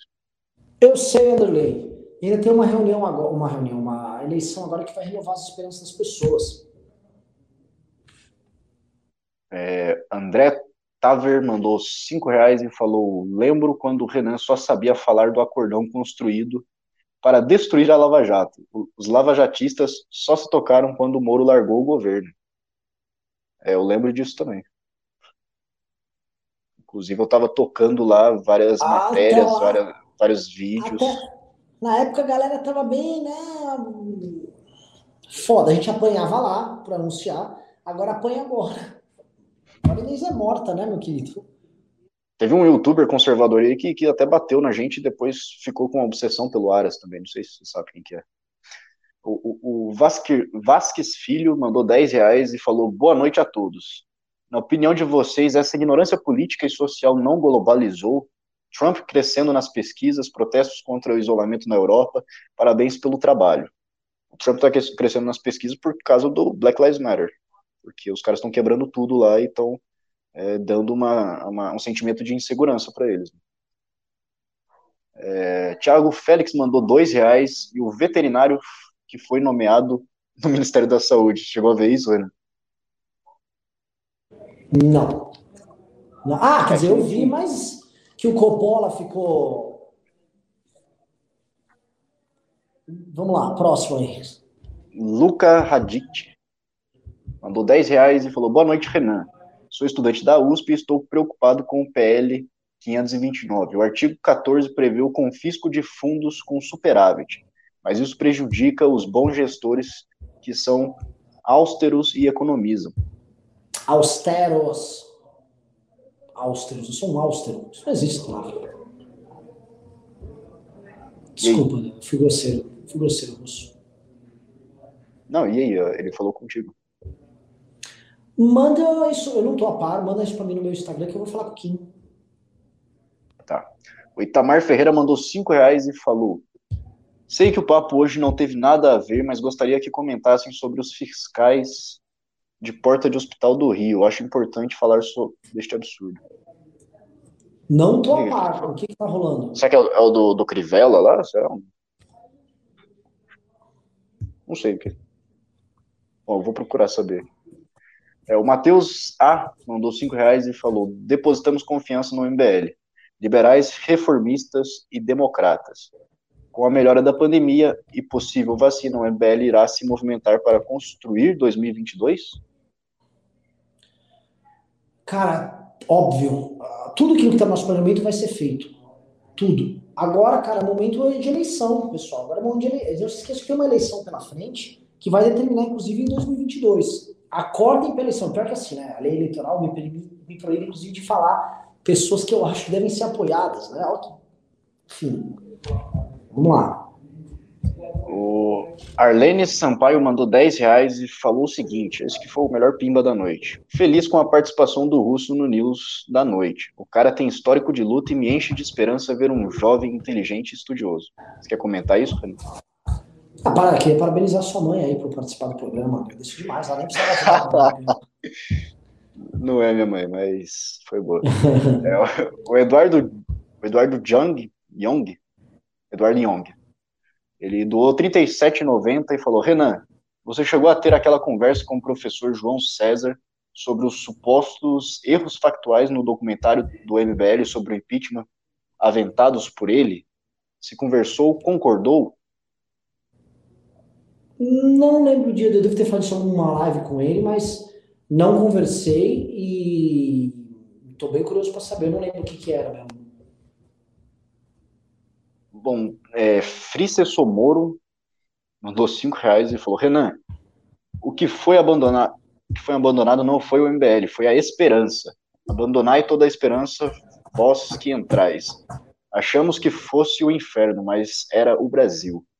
Eu tenho, eu tenho uma coisa melhor para falar para você, né? O, o que o, o Zaratustra já dizia: Eu vos rogo, meus irmãos, manteis fiéis à terra e não às promessas supraterrenas feitas por, por profetas e, e charlatões aí, né? O assim Pedro falou ele? Zaratustra. Assim falou Zaratustra. Deixa eu pedir um negócio. Tem um cara aqui nos comentários, o Thales Limas, muito bacana, falou: fala do MBL Academy. A academia MBL está em fase de teste, ela não é para ninguém ir no aplicativo, não é para ninguém comprar agora, porque não está na qualidade, a gente está fazendo testando, testando as lives, Teve aula do Kim, a gente testou, vai ter, mas isso aqui é por enquanto para os membros da MBL. Não vão lá, isso não é agora. A gente quer oferecer para vocês um negócio bem feito, vai ter um puta lançamento. Agora está na fase de ajustes, entendeu? Porque tem um aplicativo junto, não quero que dê pau. É isso. O Pedro Rodrigues mandou cinco reais e falou: a demagogia sempre será um problema relacionado às democracias. Até os Estados Unidos, que tem uma democracia sólida, e bom ensino de base tem problemas com isso. Isso é uma discussão que vai longe, cara. Pelo menos eu acho que, que é bem complexo tratar esse tema, porque é, você pode se, se utilizar da demoga, demo, caralho, da demagogia para fazer um, um, autoritarismo e conseguir tirando e tirando liberdades individuais sem que as pessoas nem percebam isso. Anderley Pastrelho mandou 10 reais de novo e falou: nosso Rio de Janeiro é um estado que está politicamente podre, concordo. Carcomido com os cupins da corrupção? Ah, era uma pergunta. Eu digo que sim. É, virou basicamente o oligopólio de cartéis de todo o naipe. Eu, eu, eu concordo, é, é, é, milícia, é tráfico, é corrupção no, no, no Estado, são muitas coisas ao mesmo tempo e um estado de calamidade econômica que colocam o Rio de Janeiro numa situação extremamente complicada. O Rio, cara, é um caldo de problemas tão grande, né, cara? O Rio é uma das piores questões fundiárias do Brasil. É, o Rio é um dos piores lugares que lidou com o, os escravos libertos que não foram capazes de ser, não foram inseridos na economia de mercado, não trataram eles como gente por muito tempo. O Rio de Janeiro criou a pior burocracia na época do Império. O Rio de Janeiro foi capital do Brasil, criou uma pós-burocracia imperial com gente achando que era nobre.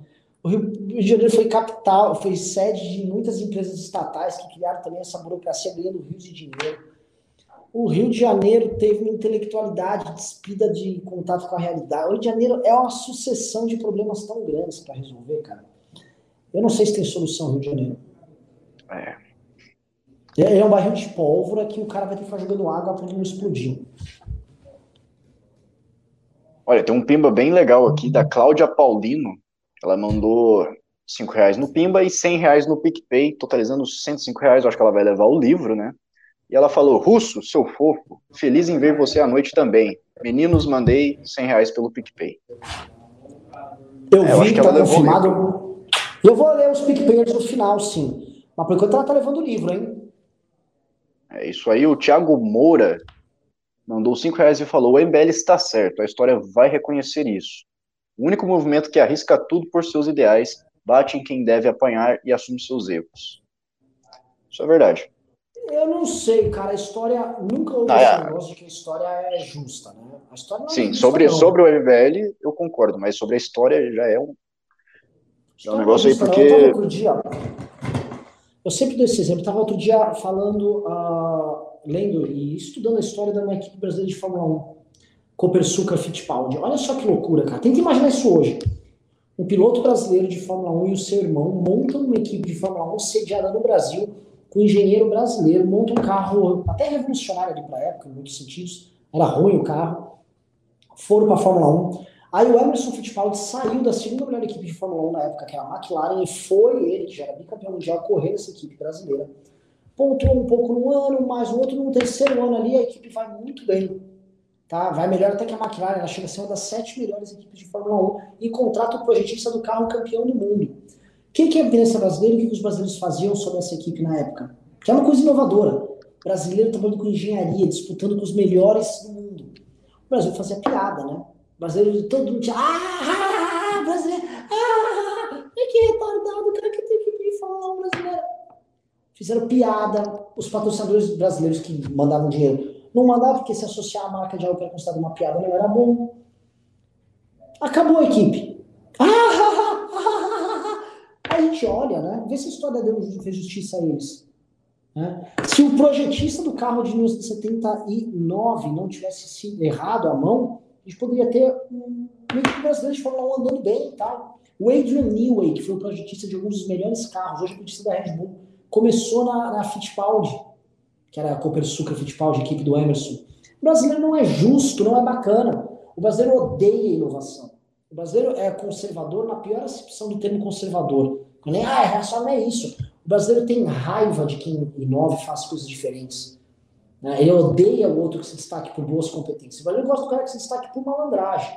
O brasileiro gosta muito, isso é, sempre cita Sérgio Barco tirando aqui do cara que se destaca por causa do talento natural. Tipo assim, o Romário tem um talento natural, ele não treina e faz gol. Ah, eu quero ser esse cara. Talento natural. Agora, o cara da disciplina, o cara que ouve. Ih, o Brasil não gosta. O brasileiro vai achar ruim. Então, Barão de Mauá.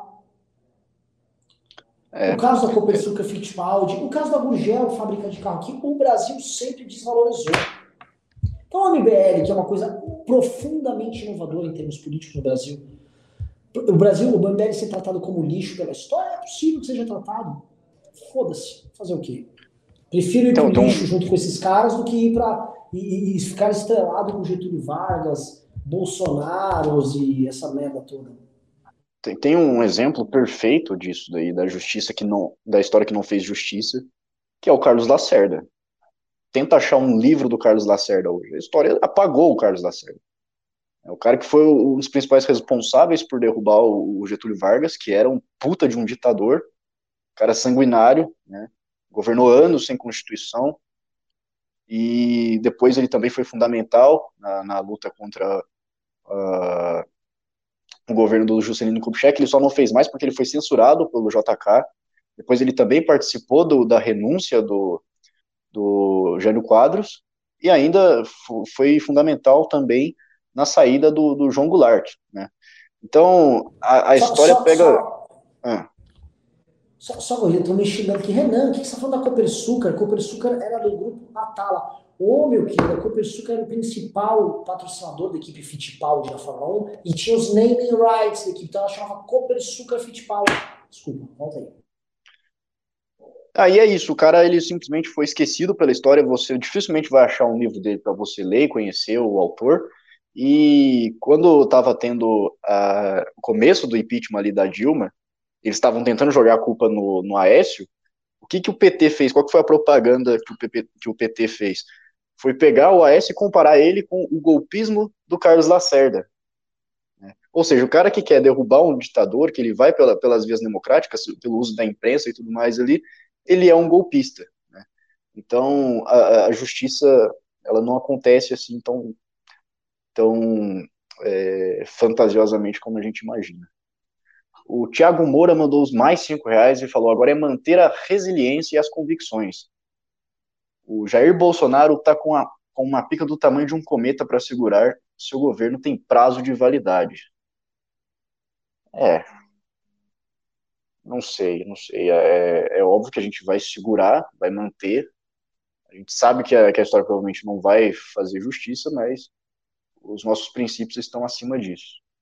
Itamar Ferreira mandou 10 reais e falou, é Cabral mesmo. Mandou 2 reais. O Pedro Rodrigues mandou 5 reais e falou, mas a demagogia sempre irá. É, eu acho que é, é outro esse? Acho que é. Mas a demagogia, demagogia. Caralho, de novo isso. Demagogia sempre irá existir nas democracias, sempre teremos que lutar contra isso, nunca teremos paz. Hum, acho que não. Uma estrutura do, do, social do Brasil, cultural, acho que muito dificilmente. É um ciclo que vai se repetindo, igual o Ouroboros ali, vai ficar por muito tempo ainda. Olha, é, houve aqui o, o, o, Barraca Camarão do Ramon, perfil aqui, mandou. Que fim o MBL teve com audiência mínima? Vocês precisam escutar o povo, vocês viraram as costas para a maioria do povo brasileiro. Ele veio com uma objeção importante, aparentemente a gente virou as costas do povo brasileiro. Então, Barraca Camarão do Ramon, é, desenvolva aqui, é, ou, ou dê seu telefone aqui, que eu ligo aqui pro WhatsApp para você e você explica pra gente por que, a gente virou as costas pro povo, eventualmente você tá certo. Dê, dá, dá o seu telefone no chat que eu te ligo aqui. Eu coloco aqui e você, e você comenta. Vamos lá, prossiga aí. Frice Somoro mandou cinco reais e falou: será que a estratégia do Bolsonaro frente à pandemia é para elevar o PIB per capita? estratégia? Ah, eventualmente por causa do auxílio emergencial você tem um PIB per capita fake, é, mas isso vai ser engolido pela inflação e depois isso também vai ter que ser retirado, né? Será que é por isso que ele está sendo anti-vacina também? O, é, porque Atilo... você diminui. Ah, é lógico! Ele diminui a população e a. É, é, é, José mandou dois reais e falou: Renan, qual o Twitter que fala do Lugors. Dos Lugors. Dos uigurs, uigurs. Ah, é, ah, é um L, tá. é um I. É, eu vou ver ali, eu não sei o nome, é um cara, tipo, um, um muçulmano chinês, eu acho, uma coisa assim. Eu tenho que. Eu vou ver depois. Nossa. Me cobre no. Me cobre, me cobre no Instagram que eu te mando lá. Arlene Sampaio mandou 5 reais. Não tenho a honra de ser mãe desse jovem gênio. O movimento tem jovens incríveis e corajosos. Ó, ô louco, o, o Rafael Berlatti mandou 5 reais e falou: Nós somos conservadores sim. O brasileiro é um latino tão conservador que até hoje conserva o número de assassinatos da Roma antiga. É, pois é. É o Leandro O mandou 5 reais e falou: Renan, e, Renan, e quando o New Way projetou aquelas marchas que quase ganharam corrida Aí tá falando de Fórmula 1.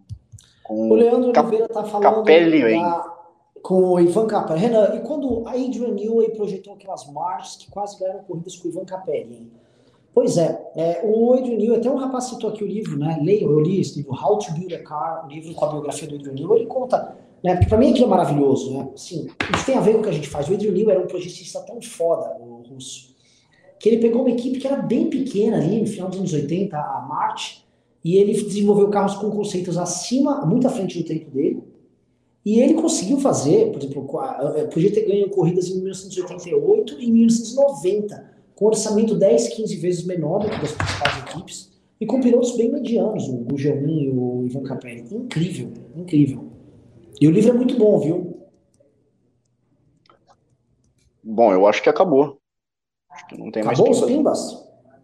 Ó, só falar um negócio fala, ah, o Renan tá lendo o cenário, lógico, eu tô vendo as respostas que vocês mandam aqui, ó. Fico vendo, com um olho aqui e o outro aqui assistir, e aqui vem os comentários. Né?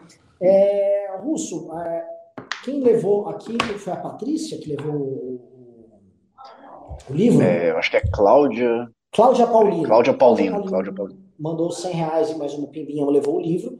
Tá, Cláudia, me mande no meu Instagram, Renan Santos MBL, seu endereço que eu mando encaminhar.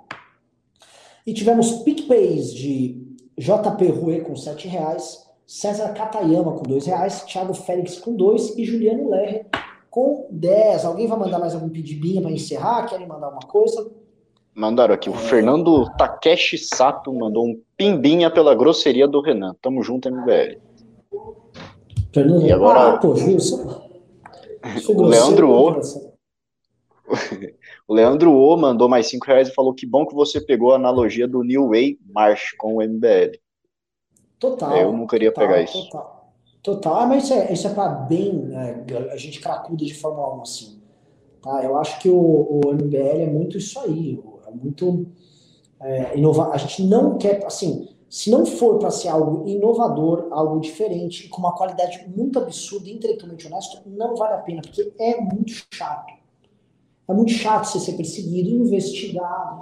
Investigado, eu li a Peta Brasília, meu prêmio é ser investigado pelo MP. É isso. O Brasil não vale a pena. Eu vou falar, eu faço isso pelo Brasil, com aquela bandeira, eu não faço. Eu faço isso pelas poucas pessoas que merecem que a gente faça um pouco de sacrifício por elas. Essa conversa é, faço pelo povo, eu não faço pelo povo, o brasileiro é, é ingrato. Mas tem algumas pessoas aí que vale a pena. Vocês estão aqui na live, vale a pena. Entendeu? Eu pelo menos faço isso. Quero ser admirado por quem eu admiro. Quem eu admiro, eu cago. Vou querer aplausos de retardado? Eu não quero aplausos de retardado. Né? É o Cássio Arruda quer saber teve... como ser colunista do Dani News, o russo. Ele pode mandar no, no meu Instagram. Pode mandar um, um direct lá para mim, ou no Twitter, mandar uma DM que a gente conversa. O, o, o Draxis32 mandou mais um pimba aqui de 5 reais. É, para um teste, o Academia MBL está muito bom. E um bom preço também, né? É, só para falar, o meu, meu arroba tá aqui, né, pro, pro Cássio aí, você procura lá na, nas redes sociais para falar comigo. E me sigam também Perfeito. no Twitter, né?